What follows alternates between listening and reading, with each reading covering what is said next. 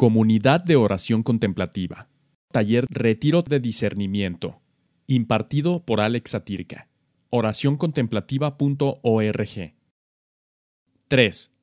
Consolación y desolación.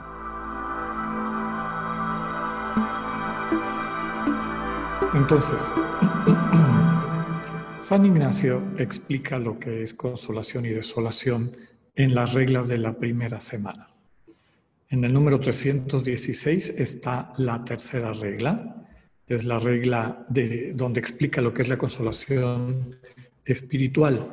Es un texto eh, extenso y por eso me gusta dividirlo en tres partes, porque muchos autores han dicho que describe la manera como las tres personas trinitarias producen la consolación en nuestro corazón. Y entonces textualmente dice, la tercera, tercera regla, es de consolación espiritual.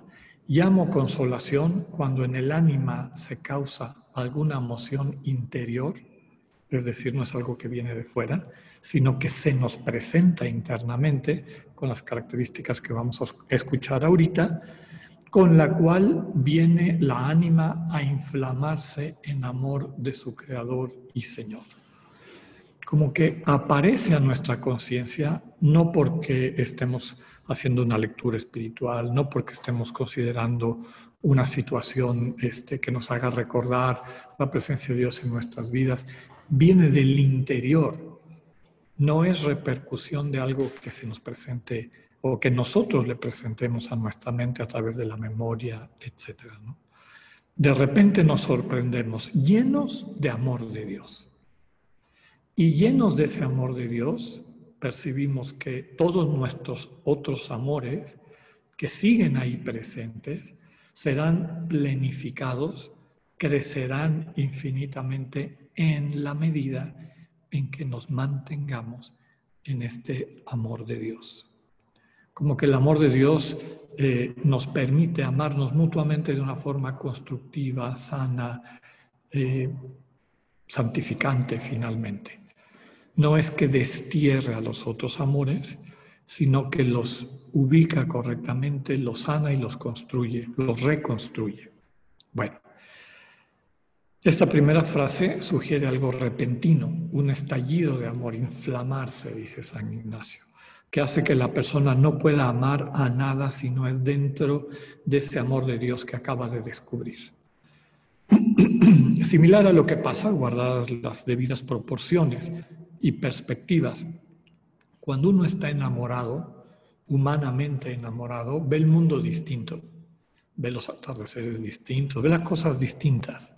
Bueno, multipliquen eso a la n potencia y eso es lo que pasa cuando este enamoramiento con Dios pasa. Entonces tus otros enamoramientos eh, se ubican, se sanan, se armonizan y finalmente se planifican. Todos los afectos quedan polarizados por ese intenso amor que es la base de nuestra capacidad de amar correctamente. La persona queda unificada percibiendo que su amor ha crecido, es más universal, es radical, no es un amor de exclusividades, es un amor de universalidad. Aprende, por lo tanto, a amar como Dios ama. Lo contempla en su creación.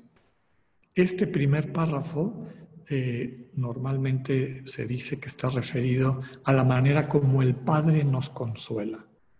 Y tiene mucho que ver con este ver la creación, ver lo que ha salido de sus manos, nos transmite este consuelo un atardecer bello nos llena de amor, porque ese atardecer bello es Dios amando.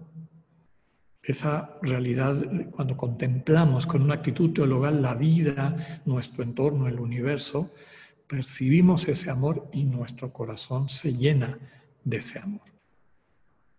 Sigue la definición de Ignacio.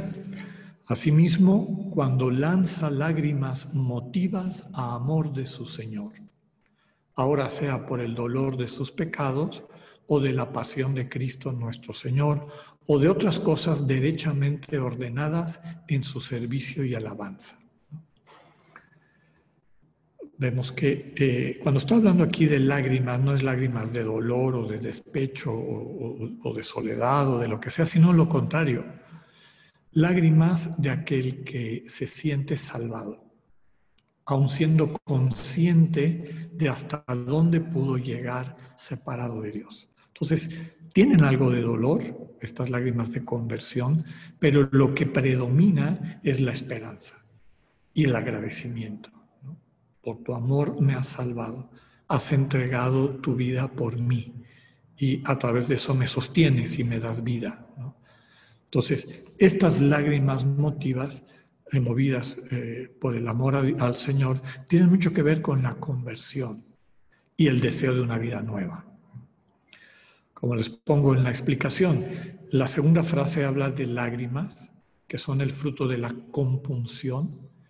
Eh, es uno de los temas que tocamos en el taller de mistagogía al hablar de la redención en Cristo. El amor de Cristo punza mi corazón y le devuelve la sensibilidad. Eso quiere decir compunción, eh, punzar repetidamente. Y es este amor de Cristo el que rompe eh, la dureza de mi corazón y me abre nuevamente al amor que Dios siempre me está ofreciendo. Y suele estar acompañado de lágrimas, ¿no? de sentirme salvado, de encontrarme esta misericordia que yo no esperaba. Las lágrimas son el fruto de la emoción creciente, pero más serena, totalizante y una paz estable son también indicador de un proceso de unificación interior operado por la presencia de Dios, la experiencia de la presencia de Dios, en este caso, mediada por Cristo como el Redentor. Cristo, el inocente que entrega su vida por ti y por mí, produce este tipo de consolación, de cercanía de Dios que va transformando nuestro corazón. Llegamos a la tercera, dice Ignacio. Finalmente llamo consolación todo aumento de esperanza, fe y caridad y toda leticia interna que llama y atrae a las cosas celestiales y a la propia salud de su ánima, quietándola y pacificándola en su Creador y Señor.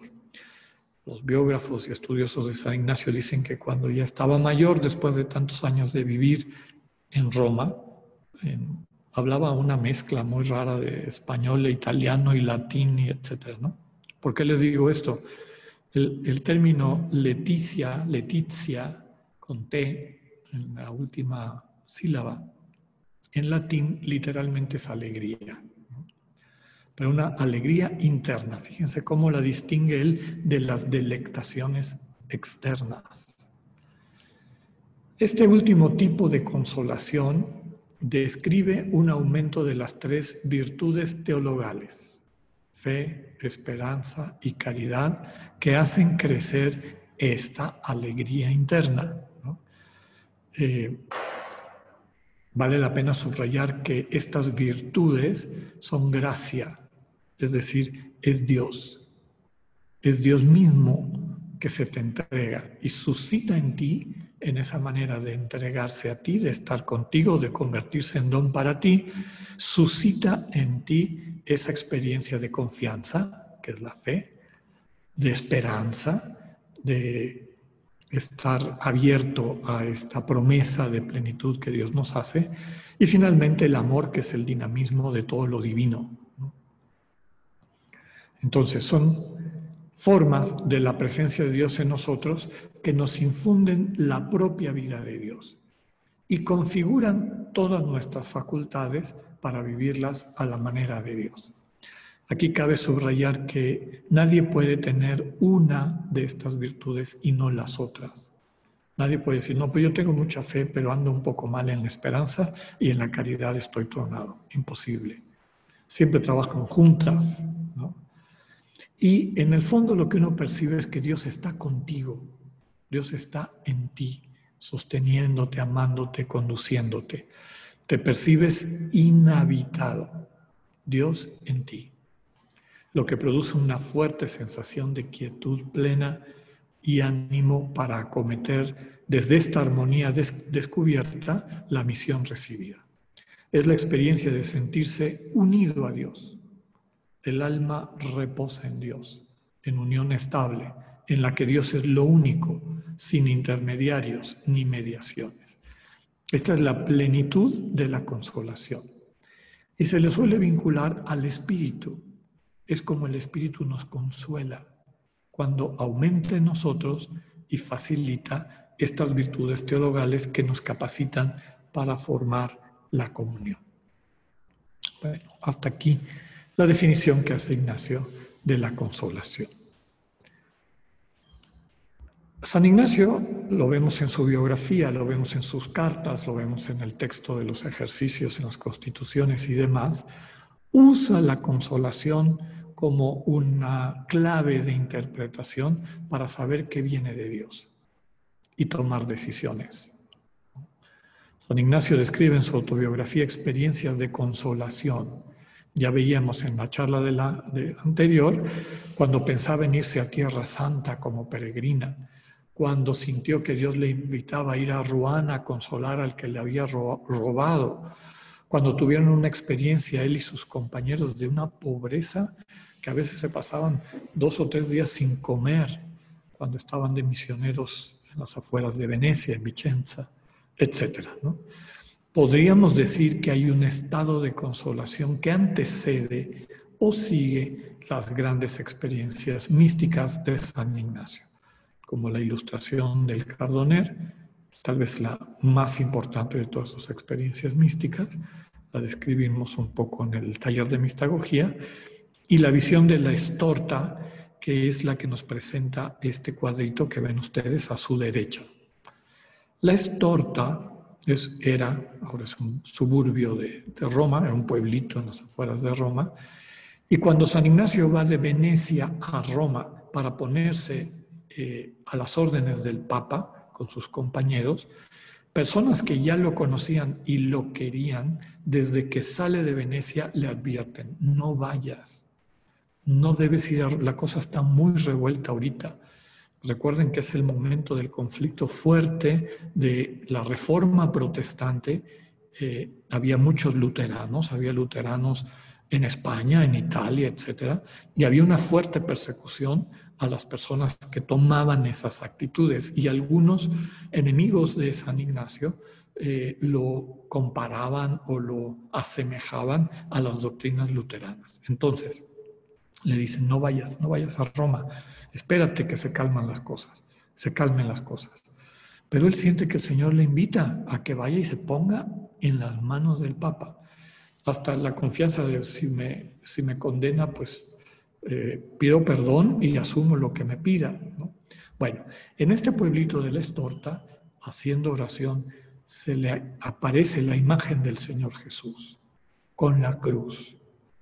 Y que el padre le pide a Ignacio que acompañe al Señor a cargar su cruz, que lo ponga con él, que viva con él, que profundice en el sentido de esta cruz como cargar eh, el dolor y lo que impide que los demás puedan vivir la vida que Dios ha soñado para ellos y por amor acoger eso que les impide para sanarlos, para descargarlos.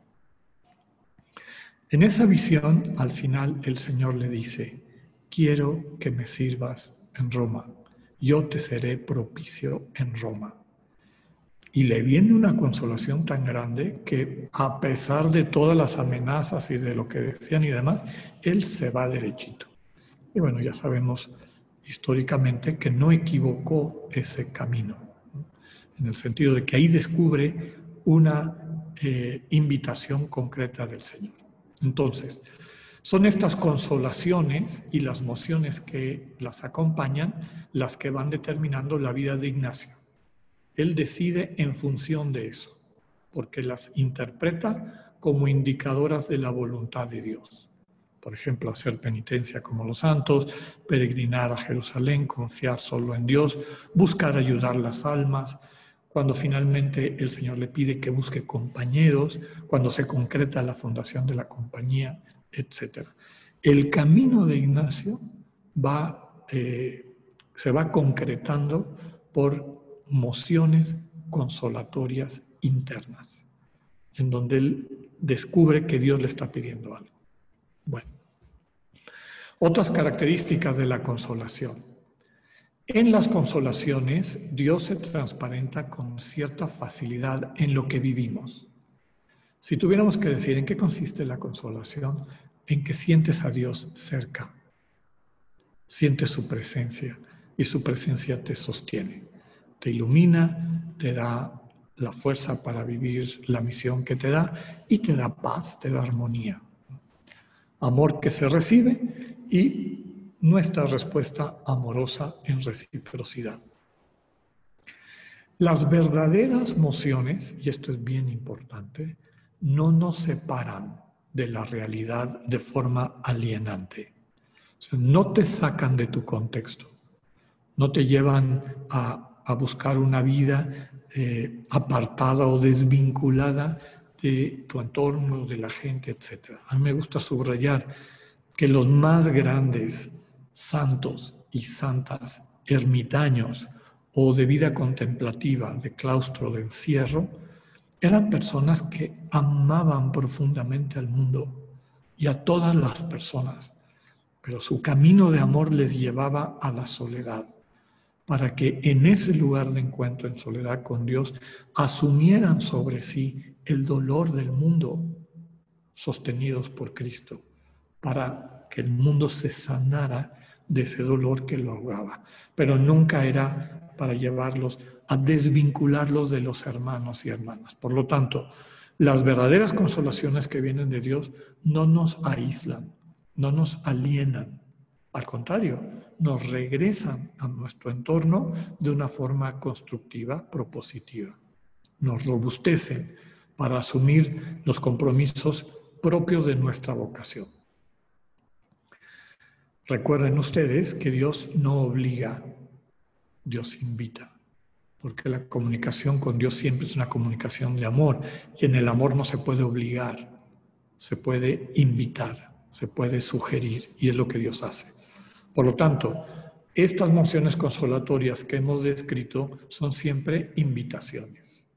Y ya de nosotros depende si las aceptamos o no las aceptamos.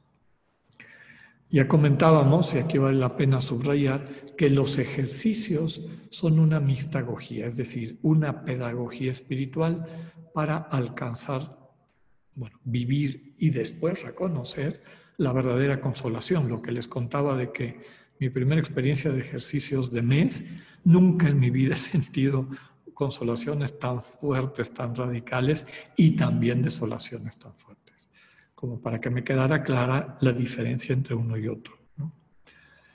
Eh, los ejercicios parten de hacer al ser humano más sensible a la consolación como impulso divino hacia una elección de vida en concordancia con la obra que Dios quiere llevar a cabo en cada uno de nosotros.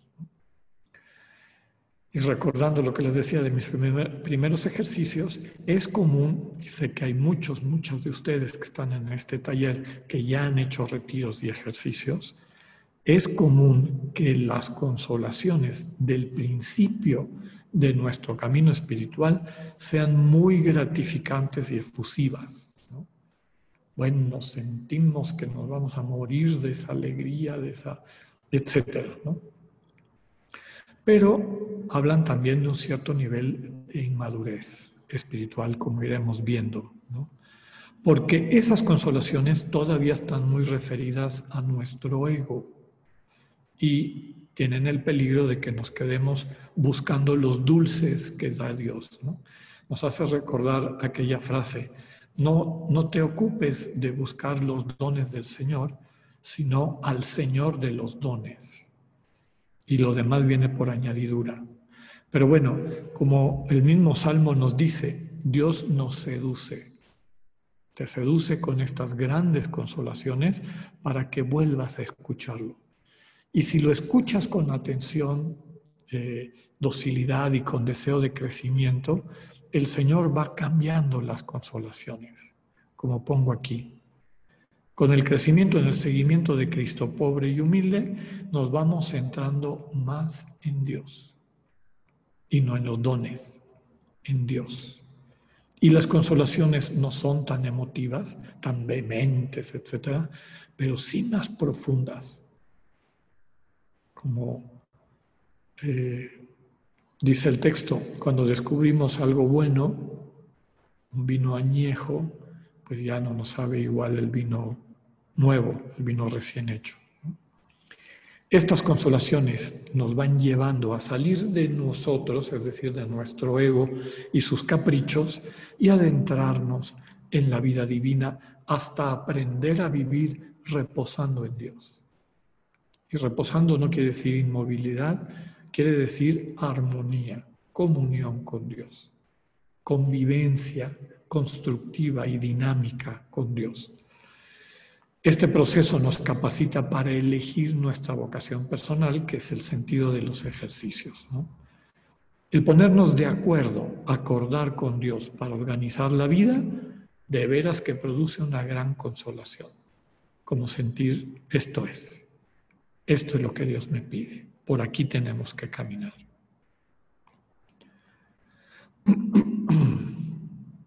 Claro, es natural que se nos presente la duda ¿Será que hay falsas consolaciones? Desde luego que sí. Aquí la clave principal, recuerden lo que decíamos en la mañana, eh, es si hay un objeto que es el que me cautiva. Y este objeto puede ser una cosa material o un pensamiento, una idea. Uy, si, si llegara yo a ser santo como la Madre Teresa de Calcuta, y ese es un objeto. Y a través de eso voy sintiendo una especie como de, consuelo, de entusiasmo, etcétera, pero que cuando dejo ese objeto desaparece el gusto, si fuese el caso. Entonces ahí sí tendríamos que poner en duda si efectivamente esa es una consolación de Dios. El texto dice, Dios y sus ángeles consuelan de verdad el mal espíritu consuela falsamente. Pues entra con la tuya para salirse con la suya. Ahorita les voy a poner ejemplos concretos con los que va a quedar claro, espero. Por lo tanto, no hay que confundir la consolación con los conocimientos, sentimientos gozosos o satisfacciones que yo me puedo proporcionar. La consolación verdadera es signo sensible de la presencia de Dios comunicándose con su criatura. Me encanta decir que la consolación es el lenguaje de Dios.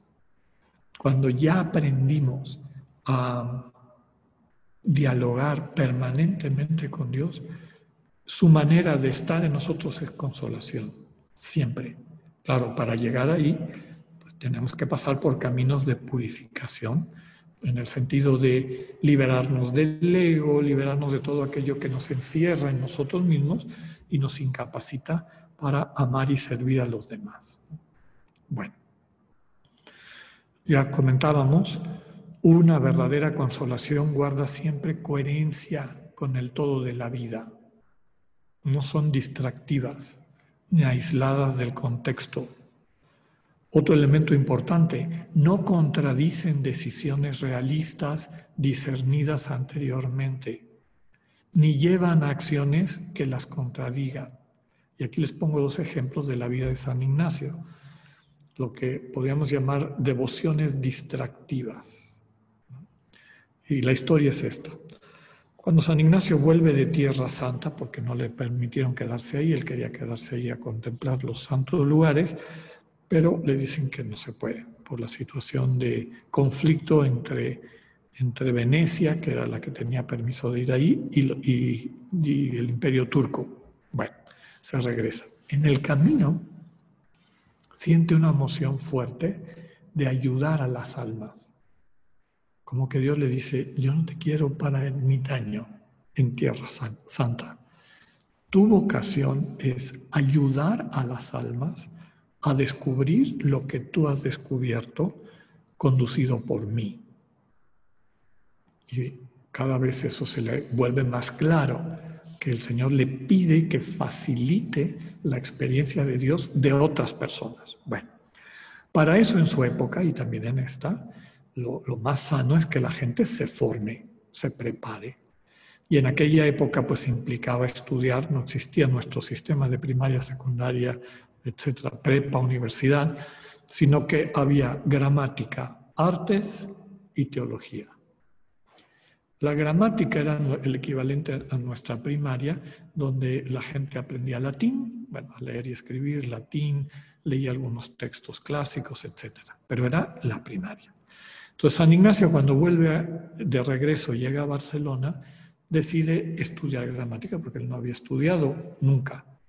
Entonces va a la clase de un profesor y él mismo lo describe en su autobiografía. ¿no? Se pueden imaginar a este hombre de 30 años sentado en un saloncito en sillitas, rodeado de niños de 12 años, 10 años, etc. ¿no? Bueno, en la noche cuando volví a su aposento y tenía que hacer la tarea, la tarea de latín, la tarea de retórica, lo que le hubiera dejado el profesor, le venían unas devociones y quería estar rezando y etcétera. Y al día siguiente, pues no tenía la tarea. Y entonces se empezó a sentir mal y una lucha interior. O a veces se quedaba orando hasta muy tarde y al día siguiente estaba dormido en la clase. Entonces dijo, ¿esto será de Dios o no será de Dios? Entonces toma la decisión de decirle a su maestro, yo le prometo a usted que siempre voy a hacer la tarea, que voy. Y en ese momento desaparecieron esas falsas devociones, que en el fondo lo que estaban haciendo era distraerlo de lo que Dios le había pedido. Esa invitación a que ayudara a las almas era una consolación más profunda. Estos eran arrebatos el mal espíritu le ponía para distraerlo y para impedir pues el bien que su misión iba a causar. Entonces, las verdaderas consolaciones, como la que él tuvo en la ilustración del Cardoner, esta experiencia mística de la que les hablaba, desenmascaran las falsas. Las consolaciones que implican dependencia o distracción, quiere decir que no vienen de Dios dependencia del gusto que estoy viviendo, del lugar, o etcétera, que implican dependencia, afán de posesión, o que me distraen de la misión que Dios me ha dado, eh, son distractivas. Y cuando yo las revelo a mi director espiritual, una de las, la última charla va a ser esa temática, cuando manifiesto mi pensamiento como él lo hizo a su maestro de gramática, pierden fuerza desaparecen. Entonces uno dice, ah, aquí queda claro que esto no venía de Dios. También pone estos elementos, tres números de eh, las reglas de discernimiento que se los voy a poner aquí. Mañana los vamos a ver con un poquito más de detalle. Ahorita no, no se desesperen si no lo entienden, pero trata de explicar lo que hemos estado diciendo hasta ahorita propio del ángel malo que se forma de ángel de luz, es decir, que se disfraza de luz, entrar con el alma devota y salir consigo. Es decir, te da por tu lado, pero en el fondo te está engañando para hacerte tirar la toalla, cansarte, sentir que no estás siendo fiel a Dios, etc. ¿no? Es decir, trae pensamientos buenos y santos conforme a los propósitos y proyectos de vida del alma devota y después poco a poco procura de salirse con la suya, trayendo al alma acciones desproporcionadas o que no le corresponden, acabando por desanimarla y por desanimarla y desolarla. Mañana vamos a ver un ejemplo concreto de esto de una persona que cayó en esta trampa. Ahorita nada más lo, no mañana, hoy en la tarde, que vamos a ver las reglas de discernimiento. Bien, sigue San Ignacio. Por esto debemos prestar mucha atención al desarrollo de nuestros pensamientos, viendo si el principio, medio y fin es todo bueno, lo que es señal del buen espíritu. Mas si en el desarrollo de los pensamientos acaba en alguna cosa mala o distractiva, debilita o inquieta al alma, quitándole la paz, tranquilidad y quietud que antes tenía, es clara señal de proceder del mal espíritu. Y eh, por la tarde vamos a ver cómo contrarrestar esto y cómo eh, retomar nuestro discernimiento. Si en alguna ocasión pues metimos la pata y nos engañó esta falsa devoción, ¿cómo puedo yo regresar a el proyecto que Dios me había prometido? Y termina con este número. Cuando caigamos en la cuenta de la trampa del enemigo de nuestra naturaleza, el enemigo del ser humano, el mal espíritu, porque nos llevó a un mal fin, aprovecha a analizar el desarrollo de los buenos pensamientos por lo que nos llevó y su principio, y cómo poco a poco procuró hacernos descender de la suavidad y gozo espiritual en que estaba nuestra alma para desanimarla y desesperarla, haciéndole abandonar su camino de santidad. Este conocimiento nos ayudará a estar en guardia para no volver a caer en una tentación o en un engaño similar. Por lo tanto, hay dos maneras de descubrir las consolaciones falsas. Primero es ver a dónde te lleva. Te está llevando a una actitud, a una concreción, a encarnar más el amor o te está sacando del amor. Las de Dios son buenas en el principio, medio y fin y te dejan en paz y entusiasmado. En cambio, las falsas, perdón, terminan llevándote a algo malo distractivo y terminan dejándote inquieto, sin paz, confuso, desanimado. Otra manera de discernir las consolaciones es percatarnos si tienden o nos llevan a cosas exageradas llevándonos a extremos y causando ruido interior. Eh, lo iba a poner en la tarde, pero para que no nos quede mucho material a la hora de ver las, las reglas de discernimiento, voy a adelantar un ejemplo concreto de este texto o de esta regla o recomendación de San Ignacio. Cuando yo estaba recién ordenado, mi primer destino fue la misión de Chiapas, la misión de Bachajón. Eh, una misión de mucha tradición en nuestra provincia mexicana, pero donde hay muchas necesidades. La gente en esa zona realmente está necesitada y pobre, tienen una riqueza cultural y espiritual impresionante, pero digamos que sus condiciones materiales son muy precarias. Bueno, pues me invitó una comunidad de religiosas a que les diera ejercicios y ahí voy. Y después de los ejercicios me estuvieron preguntando, ¿y qué tal eh, tu misión? ¿Cómo estás? Y les, les describí lo que yo vivía en Chiapas. Bueno, cuando yo me fui, se pusieron de acuerdo y dijeron, hermanas, ¿cómo podemos ayudar a esta misión? Y dijeron algunas, bueno, este, aquí en la casa tenemos tres televisiones. De veras necesitamos tres televisiones, vamos vendiendo dos. Y ese dinero lo mandamos a la misión. Bueno, ya se pusieron de acuerdo, vendieron eso y mandaron el dinero.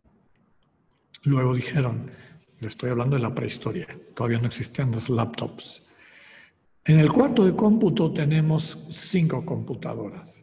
¿De veras necesitamos todas esas? ¿Por qué no mandamos tres de esas computadoras a la misión de Chiapas para que los pongan en la escuela y nosotros nos quedamos con dos? Y aquí ya empezó un poquito de problemas, ¿no? Algunas que estaban de acuerdo, otras que no estaban de acuerdo, etc. Y bueno, de ahí se siguieron más y más cosas. Este, comemos carne todos los días, vamos a comer nada más dos veces por semana. Bueno, era una cosa que parecía que no había fin y cada vez había más conflicto en la comunidad. Entonces, detrás de eso está esta característica de exageración. Como que el mal espíritu toma eso que ha descubierto que es bueno en ti, en este caso la generosidad, y la empieza a estirar, estirar, estirar, estirar, a ver si la revienta. Y claro, cuando revienta, lo que pasa es que la gente dice, bueno, esto es una tontera, esto es una vacilada, y tiran la toalla. Cuando a lo mejor la primera parte sí era buena. O sea, vamos desprendiéndonos de algo y lo compartimos con la gente. Pero esa exageración llegó al momento de dejarles eh, pues como insensibles o enojadas o en un conflicto. Bueno, el mal espíritu, en cualquier caso, no puede producir el toque dulce y suave de Dios. Siempre se hace presente de forma llamativa, desproporcionada, inquietante no olvidemos que esto depende de la disposición del alma con respecto a los espíritus, ya sea contraria o similar. Cuando es contraria, los espíritus acuden. Cuando es similar, entran con silencio y paz. Esta regla que ya la vimos en la mañana, ojalá nunca se les olvide. Ninguno de los que estamos en este taller somos santos de altar. Somos personas frágiles, pecadoras, tenemos infidelidades, etc. Pero nuestro deseo, nuestra convicción, nuestra opción fundamental es seguir a Cristo. Quisiéramos cada día poderlo seguir mejor. Bueno, eso quiere decir que estamos en, ese primer, en esa primera fila de lo que San Ignacio llamaba los que van o quieren, desean ir de bien en mejor. Por lo tanto, la regla es, Dios, cuando se comunique contigo, aunque te pide el martirio, no te va a inquietar. No te va a inquietar. El mal espíritu sí te va a inquietar. Entonces te va a inquietar con cosas aparentemente buenas, que fue lo que le pasó a estas hermanas, ¿no? Sean más generosas, despíndanse más, más, más, más, más, hasta que ya era, una, era tal la situación de angustia y de ruptura interior que terminó en un conflicto grande que, bueno, finalmente pudieron resolver y aprender de la experiencia. Pero entonces, a la hora de discernir tus eh, fíjate que no estén acompañados de este ruido y sacudida, inquietud, sino de la manera como Dios nos habla dándonos paz. Hacia el final de las reglas de la segunda semana, San Ignacio nos recuerda esto que les acabo de decir. En los que proceden de bien en mejor, el buen ángel toca a la tal ánima dulce, leve y suavemente, como gota de agua que entra en una esponja. Y el malo toca agudamente y con sonido e inquietud como cuando la gota de agua cae sobre una piedra. Y al revés, a los que van de mal en peor, los, dichos, los este, espíritus actúan al revés. Y esto se debe a la disposición de la persona. Cuando es similar, entra con silencio como su propia casa a puerta abierta. Y así llegamos a la octava y última regla de la segunda semana, que nos presenta las trampas que puede adoptar este mal espíritu. Recordemos que el mal espíritu es amigo de excesos, de exageraciones, porque a través de esos excesos y exageraciones te va a quitar el entusiasmo, va a absorber la energía que podrías utilizar para amar en cosas que a ti no te corresponden. Esa última regla dice, cuando la, consolación es sin causa, esta que surge de nuestro interior, dado que en ella no haya engaño por ser de solo Dios nuestro Señor, como está dicho, pero la persona espiritual a quien Dios da la tal consolación debe, con mucha vigilancia y atención, mirar y discernir el propio tiempo de la actual consolación del siguiente en que la ánima queda caliente y favorecida con el favor y reliquias de la consolación pasada. Porque muchas veces en este segundo tiempo, por su propio discurso de habitudines, por sus costumbres y consecuencias de los conceptos y juicios, o por el buen espíritu o por el malo, puede tomar decisiones que no sean buenas. A ver, ¿qué quiere decir esto? En los años que llevo dando ejercicios esto es muy común. Una persona va a hacer ejercicios, tiene una experiencia muy bonita de Dios, se reconcilia con el Señor, quiere realmente organizar su vida de acuerdo a lo que Dios le ha mostrado y siente que le irá mostrando. Pero corremos el riesgo, a mí me gusta decirlo, de caer en el síndrome del neoconverso. El que quiere comerse el mundo ya. Sí, padre, y cuando salga de aquí voy a renunciar a mi trabajo y voy a hacer... A ver, espérate, espérate, espérate, espérate. Deja que este regalo que Dios te ha dado se te asciende. Deja que su amor te sostenga y ponte en sus manos. Y ya veremos qué es lo que te pide. No lo que tu entusiasmo, de acuerdo a tu manera de ver el mundo y etcétera, te lleva, sino lo que Dios te vaya pidiendo. Entonces, el discernimiento es un hilar fino que toma tiempo y dedicación. Bueno, así como hay consolación, hay también desolación. Es el otro estado de ánimo que describe San Ignacio y que nos ayuda para saber qué viene de Dios y qué no viene de Dios. Aquí hay un problema, que las desolaciones y lo que describe Ignacio, lo vamos a ver en un momento, que son de origen espiritual, tiene algunos síntomas o manifestaciones que se parecen a las depresiones y estados de ansiedad que son de, origen psicológico. Y ahí les pongo una serie de síntomas de la depresión. Quien está deprimido, eh, lo que vive, lo que experimenta, es una pérdida de interés como que su vida ya no tiene sentido, pierde el sentido, eso que te hace levantarte en la mañana, tus proyectos, como que desaparece.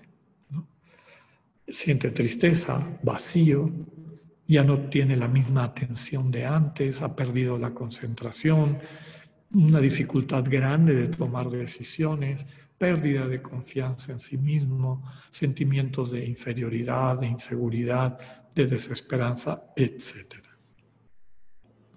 Y los estados de ansiedad tienen síntomas como estos, algunos psíquicos, como inquietud, impaciencia, irritabilidad, miedo a perder el control o, la razón, a volverse loco, o somáticas, como puede ser la tensión muscular, el insomnio, la pérdida de equilibrio.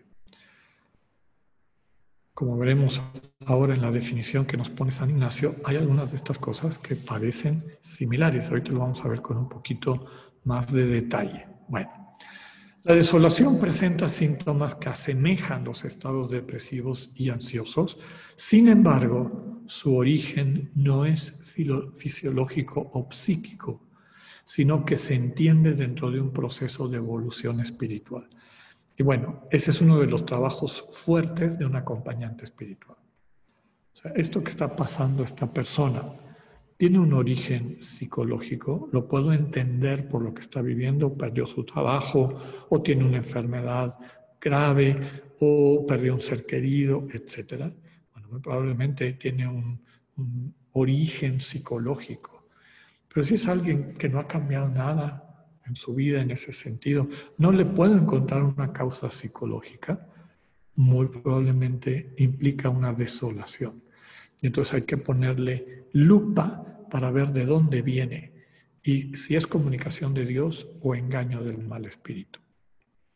Bueno, la cuarta regla, 317 de la primera semana, define la desolación y así pone Ignacio. ¿no? Llamo desolación todo el contrario de la tercera regla, es decir, todo lo contrario de la consolación. ¿Qué?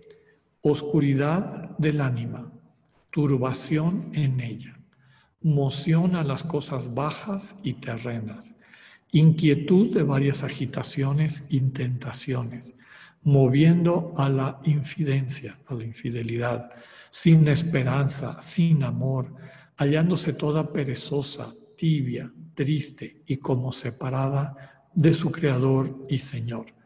Porque así como de la perdón, porque así como la consolación es contraria a la desolación, de la misma manera los pensamientos que salen de la consolación son contrarios a los pensamientos que salen de la desolación.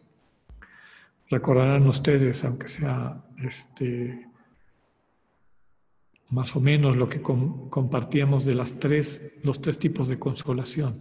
La primera, cuando en la naturaleza y todo encontramos este amor de Dios, se inflama nuestro corazón en deseo de respuesta. Como que lo que vemos, la vida, los paisajes, nuestro entorno nos alegra, nos sostienen. Aquí no, oscuridad, turbación. En vez de sentirse movido al amor, se siente movido a cosas malas, a atacar, a hacer daño, etc. Con muchas agitaciones y tentaciones. Un corazón endurecido, a diferencia del segundo tipo de consolación que tiene que ver con estas lágrimas del que se siente conmovido por el amor de Dios. Y finalmente, la pérdida de las eh, virtudes teologales. No hay fe, no hay esperanza, no hay amor. Y el alma se siente perezosa, tibia, triste. Decíamos hace un momento que si tuviéramos que dar una definición bien cortita de consolación, era sentir a Dios cercano, sentir la presencia de Dios y su cercanía. Desolación es exactamente lo opuesto. Sentir a Dios lejano, como que no lo encontramos, no lo percibimos. Bien, la desolación es un malestar anímico de tres tipos. Cognitivo, es decir, los engaños que nos pone el mal espíritu, San Ignacio dice, razones aparentes, sutilezas, falacias.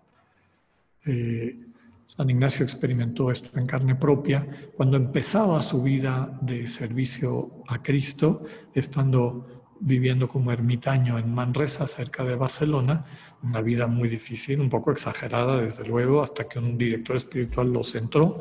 Pero cuando estaba en esas exageraciones, el mal espíritu le llegó y le dijo, ¿y será que vas a aguantar esta este horror que estás viviendo, los 80 años de vida que tienes, que vas a tener.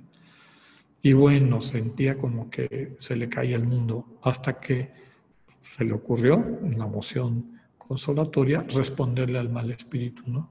¿Quién eres tú para prometerme 80 años de vida? Y desapareció la inquietud. Pero entonces, ante las peticiones que Dios nos hace, a veces nos vienen discursos inquietantes que nos dejan desolados. También de tipo afectivo, como la tristeza, oscuridad, tibieza, lejanía de Dios, moción a cosas bajas, o general, ¿no? como que eh, afecta todo nuestro ser. Pereza, incapacidad de hacerse cargo de la vida, lo que los padres del desierto llamaban asedia, o abulia o eh, pereza espiritual. Entonces, ¿se acuerdan que decíamos que la consolación implica claridad, entusiasmo y paz? La desolación implica confusión, inquietud, desánimo. Son los, puntos opuestos. Y vuelvo a recordarles, independientemente del contenido del pensamiento. ¿hay desolaciones destructivas? Sí. Y son siempre trampas del mal espíritu. San Ignacio nos dice, vamos a profundizarlo en la tarde, en tiempo de desolación nunca cambies tus decisiones, porque vas a meter la pata. Mantente en la última decisión que tomaste consolado o consolada y espérate a que pase la tormenta. Porque si en un arrebato, estando desolado o desolada, confuso y demás, tomas una decisión, vas a meter la pata y te vas a arrepentir. Dice San Ignacio, permanece en los propósitos y determinación en lo que estabas antes cuando estabas consolado. Porque así como en la consolación nos guía y aconseja más el buen espíritu, así en la desolación el mal espíritu. Y nos invita, si estás desolado, no estés tomando decisiones. Lo que tienes que hacer es moverte a contradecir la desolación.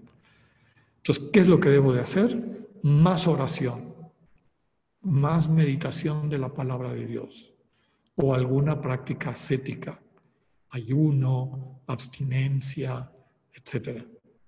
No olvidar que esa desolación puede ser una oportunidad para crecer, para aprender a distinguir los engaños del mal espíritu y salvarte tú de ellos y ayudar a otros que a lo mejor estén pasando por esta situación y no tengan las herramientas para resolverla. Entonces, busca la ayuda de Dios, ejercita la paciencia y recuerda que no has estado siempre desolado. Ah, antes de pasar aquí. Las desolaciones del mal espíritu tienen un objeto, es decir, son causadas por un objeto. Casi siempre el objeto es una, eh, un discurso. Imagínate que te dicen, oye, pues te queremos enviar o te queremos invitar a que nos ayudes en este trabajo apostólico los fines de semana. Y cuando oyes eso, percibes la consolación, el Señor te sostiene, qué lindo, qué bonito, eh, ahí hay vida para mí, sientes todo esto, claridad, este, entusiasmo y paz. Y sales de tu reunión pastoral, llegas a tu casa y empieza un rollo. Mm, te vas a quedar sin tus sábados. Claro, ahí estás de ofrecido, de ofrecida. Y al final, ¿qué va a ser de ti? Y empieza todo este rollo que te quita la alegría que tenías antes. Entonces, es una cosa, un objeto. El objeto en este caso sería qué menso, qué mensa fuiste de comprometerte a algo. Ahora estás viendo las verdaderas consecuencias, qué barbaridad. Bueno, y si mientras estás contemplando eso, de repente viene alguien de tu casa, de tu comunidad y te dice, oye, vamos a cenar, ya, quitas eso y empiezas a cenar y el malestar desaparece porque está vinculado a ese objeto externo. Bueno, la pregunta que nos lleva a la siguiente diapositiva es, ¿será que hay desolaciones buenas, constructivas? San Ignacio nos dice sí. Lo primero que tenemos que ver es si vienen de Dios. Y cuando Dios te manda una desolación, no hay objeto. Te das cuenta que tú estás tan tranquilo, tan tranquila, y de repente te apagan la luz. ¡Plic! Y empiezas a sentir a Dios lejano, empiezas a sentir como que pierdes sentido, como que no sabes qué hacer, todo lo que describe San Ignacio. Dice él, si no hay nada que te haya causado esa desolación, viene de Dios y puede ser útil. Y pone tres razones por las que Dios nos manda una desolación para que crezcamos. Entonces, no se te olvide, no, no es un rollo el que te entristece. Esta especie de, de oscuridad viene sola, se te presenta. Dice San Ignacio, primero pregúntate si no has empezado a nadar de muertito en tu vida espiritual ah, yo voy tan bien, Dios me quiere tanto, y ve, dejas de hacerte presente al Señor. Entonces, por ser tibio o perezoso o negligente, Dios te apaga la luz. Para que digas, ah, caray, ¿qué pasó? Y entonces la primera pregunta que nos tenemos que hacer es, ¿no será que he descuidado mi relación de cariño con Dios? Y entonces en la medida en que la retomamos, desaparece la desolación porque es una llamada de atención. Segundo, hay personas que cuando se hacen esa pregunta, pues contestan, no, yo realmente he seguido mi oración, mis prácticas espirituales. Entonces, nos preguntamos, ¿no será que empezó a colársete el gusanito de la vanagloria o de la vanidad? Que sin darte cuenta ni buscarlo, empezaste a sentirte especial, veías a los demás y decías, uy, estos no hacen oración contemplativa. ¿Cuándo van a llegar a los niveles de discernimiento en los que yo me encuentro? Es un gusanito y una trampa propia del mal espíritu y de nuestra fragilidad humana que puede destruirte. Entonces, nuevamente, para curarte, Dios te apaga la luz. Dice San Ignacio, para que caigas en la cuenta de que no depende de ti la devoción crecida, el amor intenso, las lágrimas, ni ninguna otra consolación espiritual. Todo es don y gracia de Dios nuestro Señor. Y por lo tanto no tiene lugar la vanagloria o la soberbia de sentir que yo soy especial. Especial en el sentido de superior a los demás, preferible a los demás. Entonces vean cómo Dios te manda esto para sanarte. Y la última, el texto de Ignacio dice, para comprobar para cuánto somos, qué tanto nos entregamos en servicios del Señor sin un premio inmediato de consolaciones. Es decir, te va purificando tu manera de amar, para que no ames porque te van a pagar, sino que ames de manera gratuita como ama Dios. Ejercites el amor gratuito. Y es lo que los grandes místicos, como San Juan de la Cruz, que vemos ahí representado en el icono que, que ven a la izquierda, vivieron la noche del Espíritu, que va purificando el amor, lo va purificando de cualquier tipo de, este, ¿cómo se llama?, de vanagloria o, de pensar que de nosotros depende eso, ¿no? Una referencia a nuestro ego. Bueno, finalmente San Ignacio hace un par de recomendaciones de qué hacer cuando está uno desolado, qué hacer cuando no está consolado. El que está en consolación piense cómo se habrá en la desolación que después vendrá, tomando nuevas fuerzas para entonces me gusta decir, aprende a pedalear de bajada, porque a lo mejor después hay una loma de subida. Entonces, si estás muy consolado, no te abandones, al contrario, ora más, encuéntrate más con el Señor, vive más tu presencia con el Señor.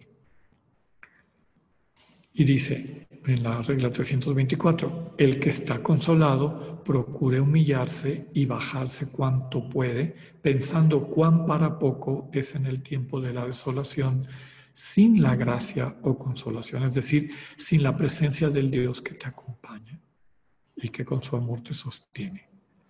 Por el contrario, piensa el que está en desolación, que puede mucho con la gracia suficiente para resistir a todos sus enemigos, tomando fuerzas en su Creador y Señor.